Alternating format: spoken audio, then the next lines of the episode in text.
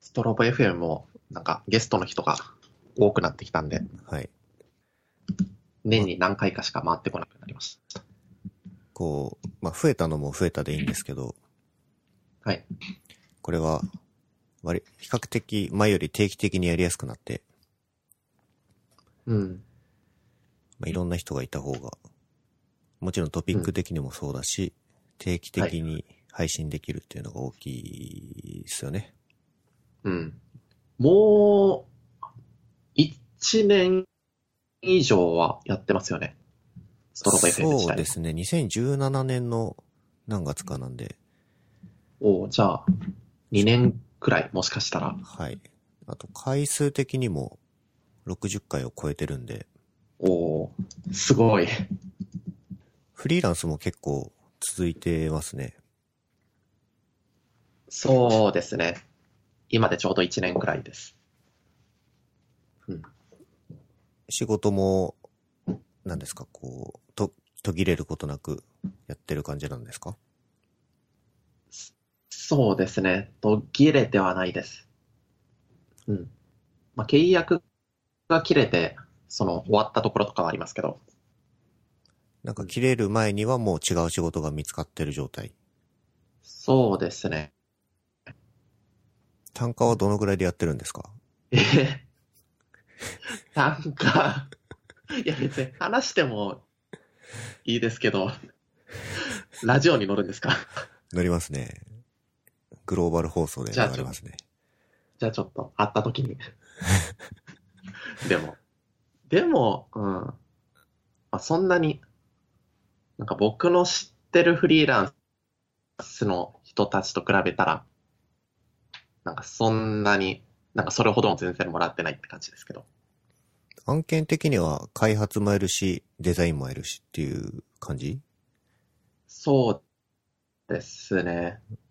まあなんかデザインだけはたまにありますけど、コーディングだけっていうのはなくなりました。なくなってきました。いや自分でデザインして実装までやそるう。ですね。うん。なんか、デザイナーのいないチームとか組織に入って、なんかそこで、なんか一人、んなんかただ一人のデザイナーとして振る舞いつつ、フロントエンドもやるみたいな感じです。今関わってる案件でなんか公開できるものとかないんですかあー、まあ、言っていいのだと、えっと、僕の前々職のインクリメンツで、まあ、今インクリメンツ正社員のデザイナーがいないので、で、そこでも、そのさっき言ったような立ち振る舞いをしてます。うん。言えるのはそのぐらい。そうです。言っていいのかもしれないですけど、わからないか。わからないんで。こう、フリーランスでもいろんなこう契約形態あるじゃないですか。はいあのえっ、と、成果物を提出してあー、それに対する単価をもらうのか、まあ、時間あたりの契約とかもあるし、はい。それだとどういうのが多いんですかえっと、全部、その時間制の順位人契約ですね。うんうんうん。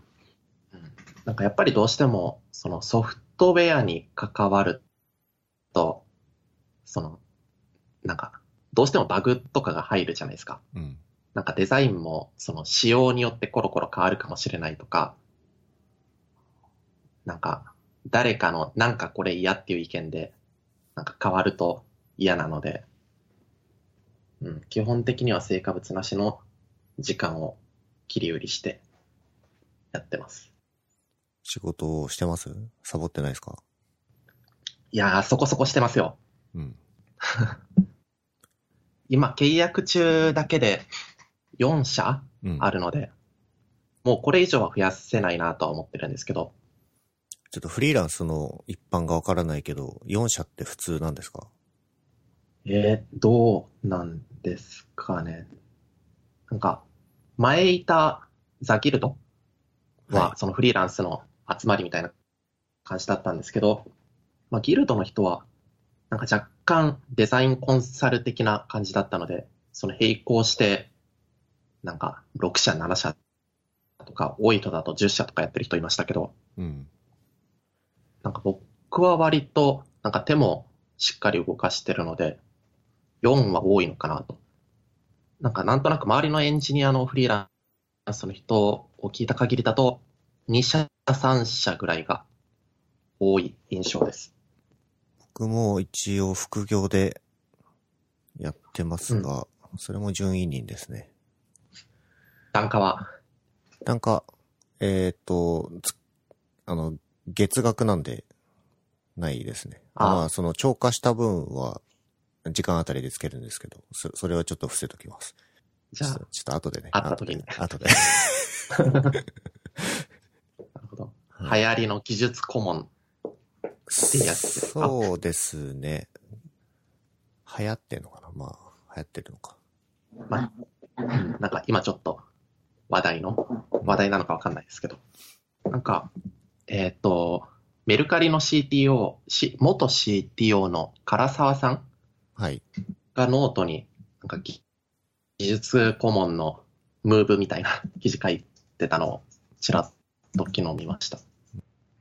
で、その記事に書いてあったのは、その、なんか、スタートアップで、その、なんか経営にも関わりつつ、その、なんか技術、なんか全体の、もう本当に CTO みたいな仕事をする技術顧問と、その特定の分野に特化して、まあ、例えばじゃあ、ウェブフロントエンドめちゃくちゃ、なんか、リアクトとか詳しいんでって言って、そのアドバイザー的な、で、フロントエンドのテックリードみたいなことをする技術顧問がいるみたいな話を書いてました。そうね。まあ、何種類かいると思いますけど、例えば、直屋さんとかって、もう本当に組あは織い全体の、組織開発に近いと思うんですよね。技術顧問の中でも。うん。で一方で、うーん、な特定技術に特化した人とかは、そのプロダクトの、その技術領域のコンサルティングをやってる感じになるのかなと思うんですけど、うんで僕の場合は、そうだな、まあ、組織全体を見てるわけじゃないですけど、一応その組織開発部分も、うん。あの、スコープにあるというか、はい。まあ、そのワークフローの整備とか、いわゆるそのフロントエンド技術じゃ、だけじゃないところも見てますね。てっきりさっき言ったやつだと後者なのかなと思ってました。まあ、案件次第ですけど、まあ、今やってるのは、まあ、半々ぐらいかな。おう複数社やってるんですかまあ、複数社やってて、えっ、と、最近一つ終了したんですけど、うん。二つでギリかなって感じですね。うん確かに副業だとどうしても平日出社するとかできないので行っても土日で作業も平日夜か土日になりますしねそうですね。まあ、うちの本業がフレックス制度なんで、そこはちょっと柔軟に使えるので、例えば夕方から何時間か顔出すみたいなやり方はできなくはないんですけど、うんうんまあ、それでも本業に影響が出てはいけないので、基本的にはこう、可処分時間で工面するっていう感じですね。最近は何をやってるんですか最近はストローボ FM では毎回ゲームの話をしてるんですけどはい。あ、そうか、ゲーム担当ですもんね。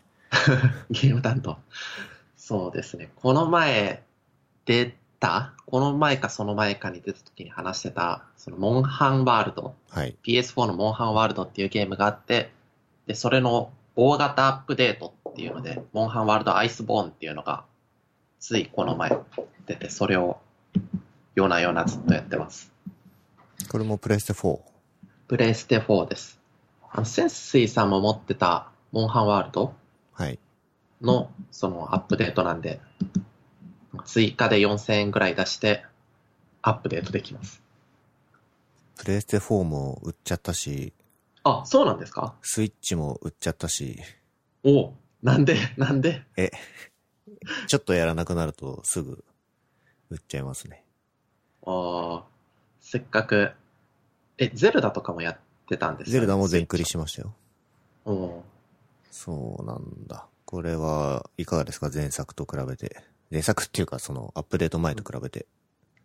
あ、なんか、モンハンって、なんか昔のはやったことありますか ?4、4G とか、サードはい。とか、なんかあの辺で、はいその、なんか4が出た後 4G が出たみたいに、なんか GQ クエストっていうのが入った、なんか追加版みたいなのが毎回出てたんですけど、そのアイスボーンは完全にもう、その GQ バージョンって感じでした。その装備も新しくなるし、モンハンワールドへ出てたモンスターも、その、まあ、G 級、まあ、マスターランクとか言うんですけど、マスターランク版の新しい装備が出たりして、いわゆる強いモンスターと強い装備が備わって、そうですね。うんはい。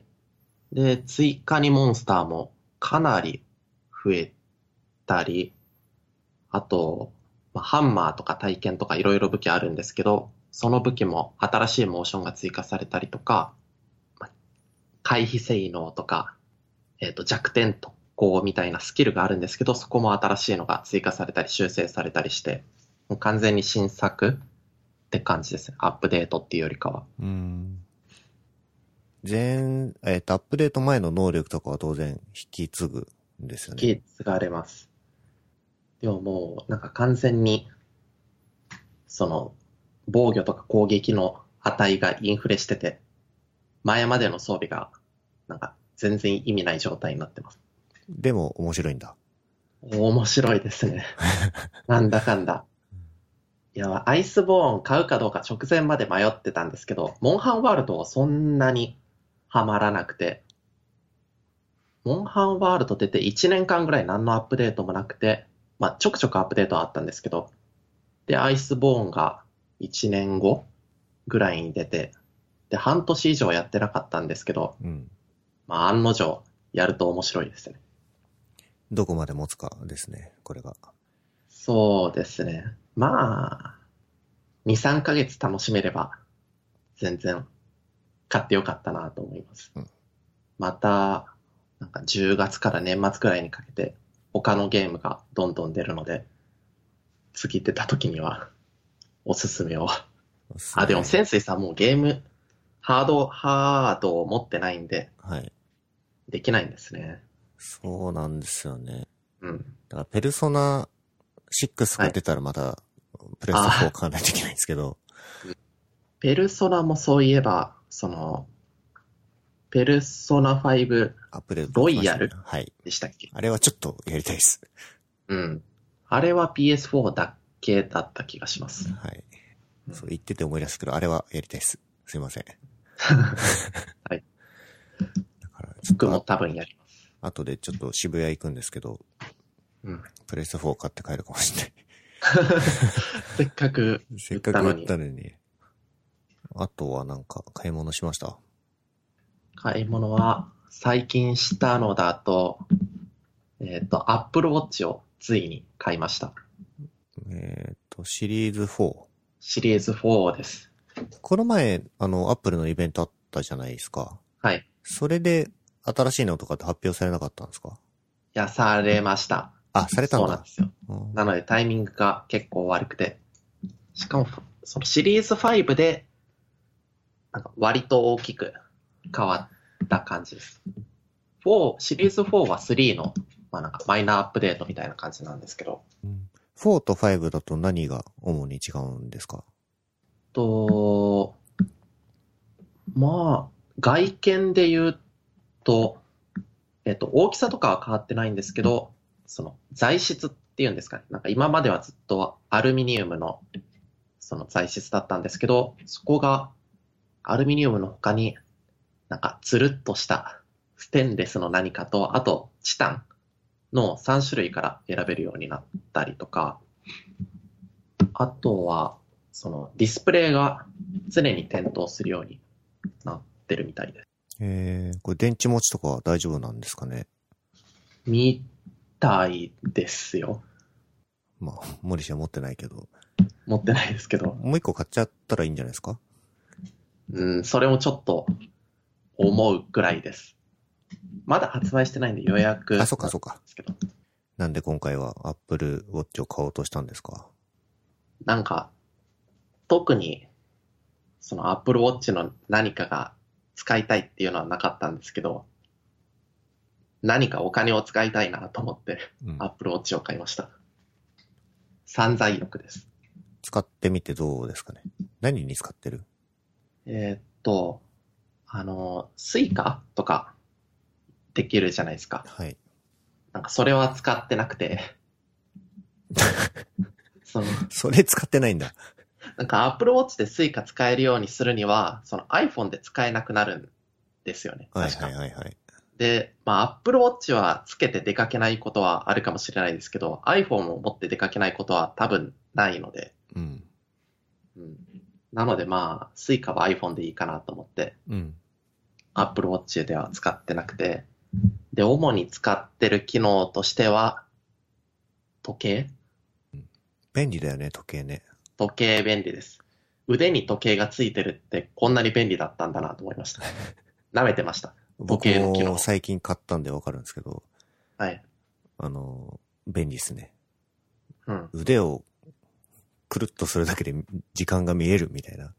で、なんか、普通のスマートウォッチだったら、その、ディスプレイが切れてるんで、消灯してるんで、なんかこう、ちょっと勢いよく狂ってしないと、たまに見えないじゃないですか。うん。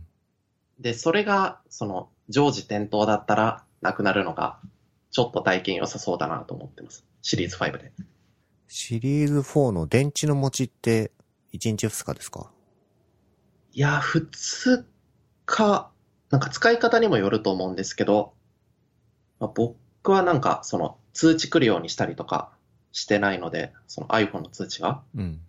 なので、1日は全然持ちます。うん。 2日頑張ったらいけるかなぐらいです。でも毎日一応充電してますね。なんか寝てる間ってつけっぱなしにしてますいや、外してます。外してるか。寝てる時にトラッキングできることが、まあ、心拍数とか取れますけど、あんまりないんで。あと、ちょっとどうやってトラッキングしてるかわかんないけど、あの、あ睡眠の深さみたいなのやつは取れて面白いですよ。あ、Apple Watch であ、僕はあの、フィットビットを持ってるんですけど、あはいはい。で、ちなみに今日のスコアあんまり良くなくて、あうのん100点中の50何歩だったんですけど、はい。そのグラフを見てみると、その、うんいわゆる深い睡眠に入ってる時間がすごく短くて。で、今日と比べると確かにそのスコアのいい日って、すっきり眠れてたりするんですよ。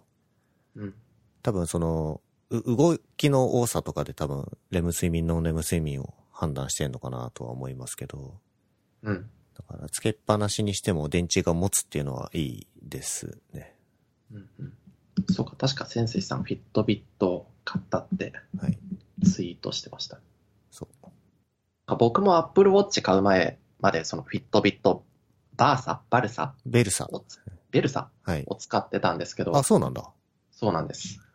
その、なんか日本で売り始めてすぐ買って、で、睡眠のその質とか見て、おーって言ってました。お同じ道辿ってるやんけ、 俺。そうです。あ、そうか。でもあれだよね、あの、フィットビットペイがついてるけど使えないってやつだよね。ああ、そうか、日本だとそなんか睡眠の質測るためにその夜もつけて寝てたんですけど、その顔の近くに腕をやった時に腕時計の眩しさで起きたってことがあって、う。うん。で、そこからつけなくなりました。アップルウォッチって多分デフォルトでつけてると、立ってくださいとか、座ってくださいとかっあーはいてはい言われませんか言われます。1時間に1回は、なんか立って1分ぐらい動きましょうって言ってきますね。それには従ってますか立つのは従えてないですけど、その、Apple Watch ってアクティビティって言って、運動時間と、その、1時間以内に立った回数と、あと消費カロリーでしたっけうん。運動中の消費カロリーを、その、なんか常に画面で見させられていて、で、それぞれ丸がつながる。なんか例えば消費カロリーだったら、僕は450に設定してるんですけど、450で丸が一周して、うん。で運動と、運動だったら30分とか、で、丸がつながるようにしてなってるんですけど、うん。その丸をつなぎようとは極力してます。毎日続いてますかそれは。いや、毎日は全然続いてないんですけど、 iPhone のその Apple Watch のアクティビティを見るアプリで、過去のアクティビティのログを一覧できるので、それを眺めてます。毎日続けようとは思わない。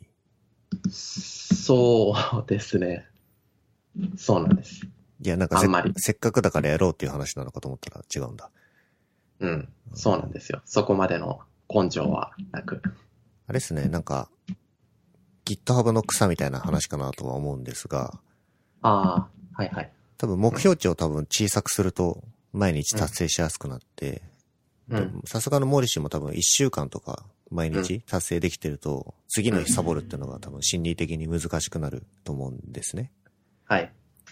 でも確か、その、運動時間と、その、起立した回数はデフォルトから変更できなくて、おおうん。なんかそこをつなげるのが難しいんですよね。その起立した時間は確か12回が、12回で1周なんですけど、その12回それをしようと思ったら、なんか1日12時間以上はつけてないと、そもそも達成できないとかー。うん。はあります。いや、ちょっと後で、どうやってモーリシーを毎日走らせるかを、 検討しないといけない。そうですね。走りは全然してないんですけど、うん。ウォーキングのトラッキングになってます。これ珍しい。モーリシー、こういうトピックにも興味があるんですかこの消費、消費税って書いてありますけど。ああ、まあ、そうですね。まあ、フリーランスになったので、まあ、節税は気になってます。ちゃんとに、あのー申告はしてます脱税はしてないですか脱税はしてないで大す。丈夫ですかはい。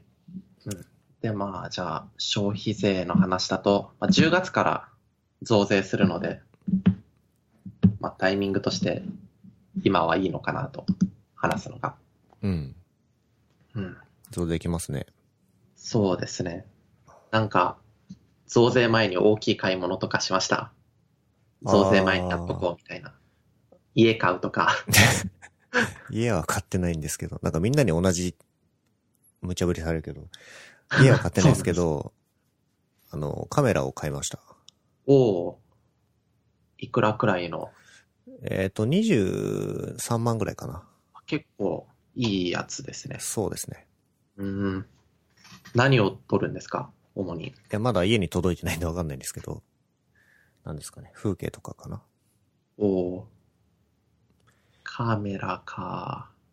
なんか買うんですか増税前に。いや、全く予定はないです。 Mac とか買ったらいいんじゃないのうーん、でも今ので、今のが割と2018年の MacBook Pro を使ってるんで、うん、まあまだ大丈夫かなと。あー。なんか消費税に対して思うとことかありますかあー、そうですね。なんか、なんて言うんでしたっけこの、生活に必要なものは8%の今のままで、で、生活必需品じゃないものがその10%に上がるんですよね。この仕組うんみ、ね、なんなんなだんかろめうっね。ちゃくちゃ、そのレジ打ちとかが面倒になりそうだめんどなく。さすぎでしょ。あ、まあ、レジ打ちはめんどくさくないんじゃないその、多分、どの商、た、結局バーコードでどのあ商そっ品かかっていうのは特定できて、どれに対して何パーセントの課税かっていうのは、多分決定できると思うんですけど、うん、いや、そもそもね、その、消費税、うん。いやっぱそういう仕組み導入するのも、なんかこう、焼け石に水と言いますか。うん。結局これ何がしたいかっていうと、その、生活必需品に対して減税をしたいっていうことは、人間そのひ貧困の差っていうのが絶対あるので、その、うんちょっとあんまりそのお金持ってない人たちに対しては、の負担がそんなに大きくならないようにっていう話だと思うんですけど、でもその、そもそも消費税っていうことが全体から取るってことに変わりがないので、うん。そもそもいけてないっていうまあ、なるほど。まあ、それだったら、所得税とか、法人税とか、相続税増やした方が、貧困の差をなくすって意味では、効くってことですかね。えーっと、そうですね。えーっと、消費税始まる前って、消費税なかったわけじゃないですか。はい。でも、税収っていうのを賄わなきゃいけなくて、うん。どっから取ったかっていうと、多分法人税から取ったんですよね。うん。で法人税って今多分安くって、あの、ん個人事業主とかは、あれだけど、個人税だと、あれ何パーだっけな ?30% とか40%じゃなかった。あれ ?30% じゃなかったっけ ?20%? 法人税です法か人税。 ?20%。 20%だよね。はい。で、個人の所得税の限界が多分45うんかな、はい ?40 かな、まあ、企業の方が取られてないんですよね。そうですね。まあ、稼いでる人は、なんか、法人を作って合法的に節制できる方法がいくらでもあるっていううん。状況。削るとこあるんじゃないのってか、その税制、税収を増やす前に削るとこあるんじゃないのみたいな。何の政治に対して知識はないですけど、思いますね。うん。なんかこの8%か10%かって、なんかいろいろ多分揉めてるところがあって、その例えばご飯を食べに行った時に持ち帰りだったら8%で中で、じゃ、持ち帰りだったら10%で中で食べたら8%でしたっけ確か。そうなんだ。はい。なんか、吉野家のテイクアウトとか、ああいうのでも。で、その、今コンビニって中で食べれるところあるじゃ、あるところあるじゃないですか。うんテーブルが置いてあって。それは8%なのか10%なのかとか言われてますね。う運用コストがめちゃ上がってますよね。うん。現場の。そうですよね。あ、あと、そのおむつ。赤ちゃんが履く紙おむつは生活必需品じゃなくて10%なのに、新聞はなぜか8%とか。はいはいはい。政治の闇っぽいものが垣間見えます。ね、ちょっと公共の電波で言うのもあれなんですけど、ほら、あの、はいや、犯行の話とかあるじゃないですか。ああ、はいであはい。れも、なんかこう、え結局その犯行、犯行連盟の、んなんでしたっけ偉い人なんでしたっけうん。で、IT 化を進める人間が、そういう話も押し出してて、なんかこう、うーんって感じですよね。そうですね。うんなんかあんまりちゃんと読んでないですけど、あマイナンバーカードで、すべてを済ませたい。そうですよね。せっかくできたんだから、なんかエストニアでしたっけはい。は、なんかその、そういうのが進んでるっていうのは聞きますけど、そういうのはできるんですかね今言ってたようなことは。いやー、どうなんですかね。ちょっと、エストニア事情がわかんないんで、うん。お稲葉さんに聞かないとわかんないな。お、詳しいんですね。そうですね。何回か出張に行ってましたね。えー、もモリシも、エストニアで暮らしたらいいんじゃないエストニアについて、なんか、その、そういうものが進んでる以外に何も知らないです。どこにあるのかも知らない。あれじゃないのバルト三国じゃないっけエストニアって。あの、ロシアの左ああ、あのあたり。ヨーロッパになるんですかヨーロッパじゃないですかね。うん。ちょっとじゃあ半年間ぐらい行ってきてくださいよ。そうですね。調査は足を動かして、なんぼなんで。うん。はい。じゃあ、2020年は、モリシがエストニアでそうですね。暮らすということで、暮らせるといいですね。トピック的には一通り言いましたかね。そうですね。まあ、うん。まあ、消費税のこのインボイス制度は、まあ、どっちでも。これはなんか、僕みたいな、零細事業事業家が苦しむやつです。はい。それでは今日は、えっ、と、久々の出場の森シッターさんでした。はい、ありがとうございましたあ。りがとうございました。ではまた。はい。はーい。